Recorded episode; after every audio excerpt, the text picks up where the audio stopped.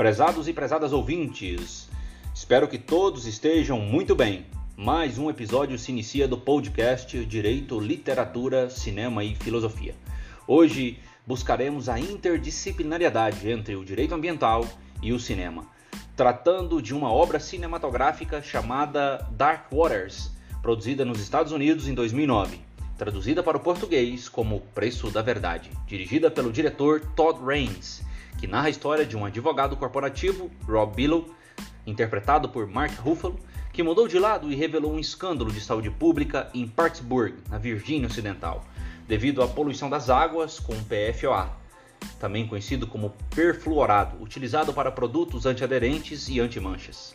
Durante 50 anos, a gigante sociedade empresária DuPont utilizou o PFOA, também conhecido como C8, para produzir o Teflon, baseado em um artigo de 2016 do jornal The New York Times intitulado O Advogado que Virou o Pior Pesadelo da Dupont. O Preço da Verdade, além de se tratar de uma ecodenúncia, pois retrata com clareza e profundidade a queixa do fazendeiro Wilbur Tannen, interpretado por Bill Camp, acerca de um dos mais escandalosos desastres ambientais e de saúde pública já noticiados, demonstra também a má fé e a empáfia corporativa. O artigo mencionado do The New York Times vai aos detalhes sobre como o advogado Rob Billow chegou ao enfrentamento com a DuPont, ao representar um agricultor de West Virginia. No início da década de 80, o agricultor, com relutância, vendeu 26 hectares de terra para DuPont, para que a corporação instalasse um aterro de lixo.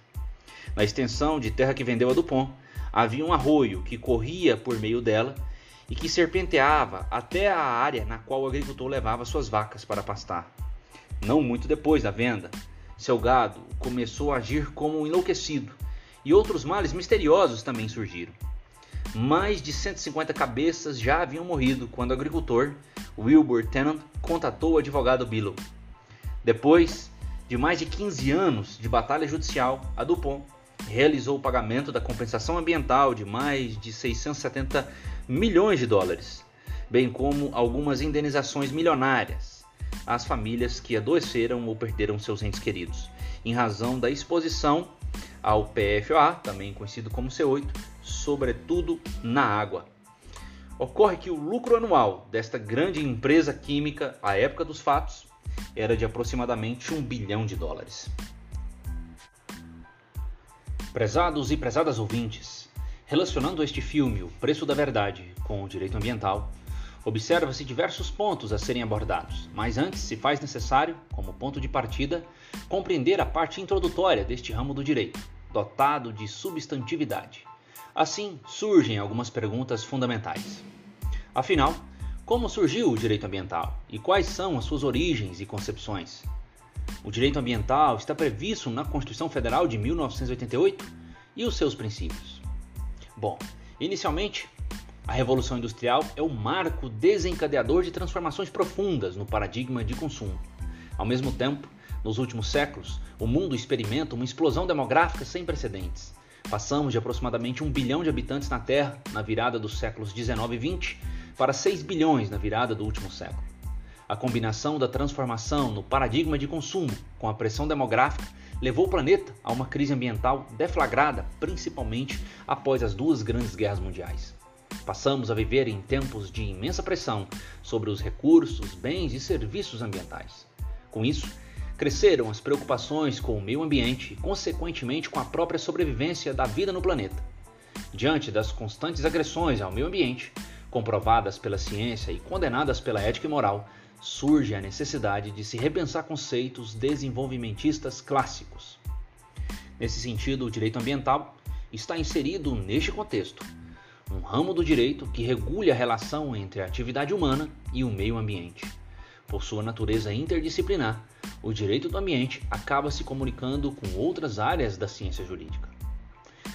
Como marco do direito ambiental, em 1972, a Conferência das Nações Unidas, aprovada a Declaração de Estocolmo sobre o Meio Ambiente Humano atenta à necessidade de um critério e de princípios comuns que ofereçam aos povos do mundo inspiração e guia para preservar e melhorar o meio ambiente humano.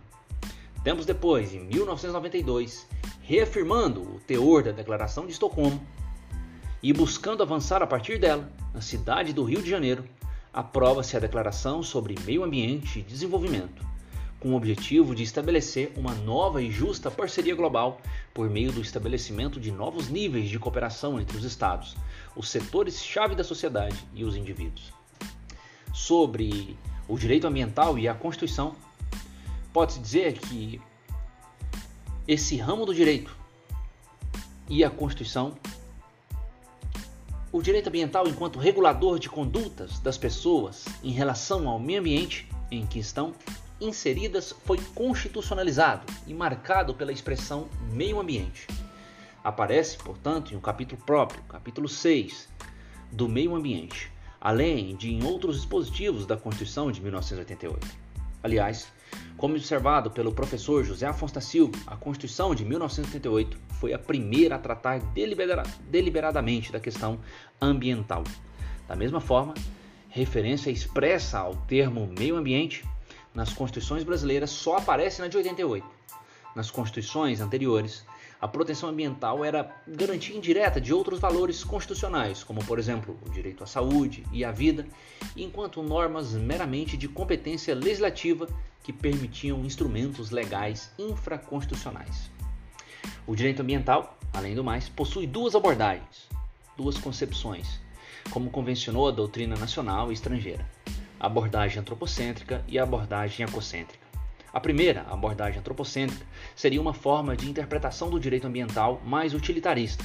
A segunda reconhece os valores intrínsecos aos elementos bióticos e abióticos que compõem o macro chamado bem ambiental, independentemente da relação de dependência que a vida humana mantém com os bens, recursos e serviços ambientais. Sobre a principiologia do direito ambiental. O direito ambiental é dotado de autonomia e possui vários princípios de proteção ao meio ambiente. Por exemplo, do direito à sadia qualidade de vida, do acesso equitativo aos recursos naturais, princípio do usuário pagador e poluidor pagador, precaução e prevenção, reparação, informação e participação, obrigatoriedade da intervenção do poder público e inúmeros outros princípios. Diante disso, surge aquela pergunta que não quer se calar. A gigante empresa química DuPont violou algum princípio ambiental, bem como poderia ser responsabilizada pelos danos causados ao meio ambiente, em razão do despejo daquela substância química conhecida como C8 ou PFOA, utilizada sobretudo para produzir o Teflon, lá em West Virginia, nos Estados Unidos?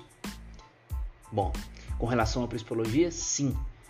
A empresa química do POM violou o direito à sadia qualidade de vida, violou o princípio da reparação, o princípio da informação, o princípio da precaução e prevenção e além disso também o princípio do poluidor pagador.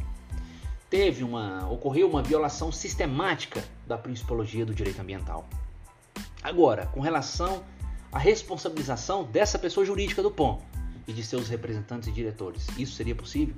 Bom, a preocupação com a proteção ao meio ambiente não é nova no Brasil, sempre ganhando vulto após alguma lamentável tragédia, como a que vitimou a cidade de Brumadinho tema de outro podcast, que mais à frente abordaremos.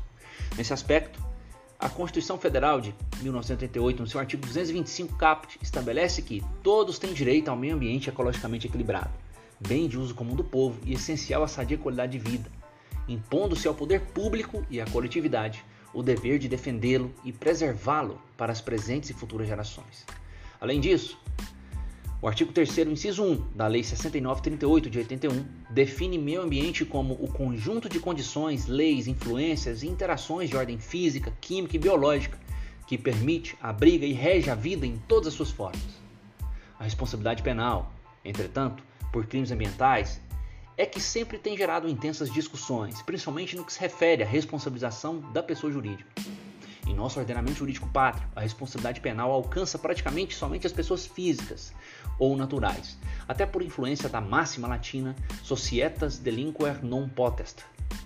A Constituição Federal de 88, nesse aspecto, lá no seu parágrafo 3 do artigo 225, estabeleceu o seguinte: As condutas e atividades consideradas lesivas ao meio ambiente sujeitarão os infratores, pessoas físicas ou jurídicas, as sanções penais e administrativas, independentemente da obrigação de reparar os danos causados. Portanto, a responsabilidade penal da pessoa jurídica por crimes ambientais tem lastro constitucional, não obstante toda a celeuma gerada com relação à efetiva aplicação das penas previstas na legislação ambiental.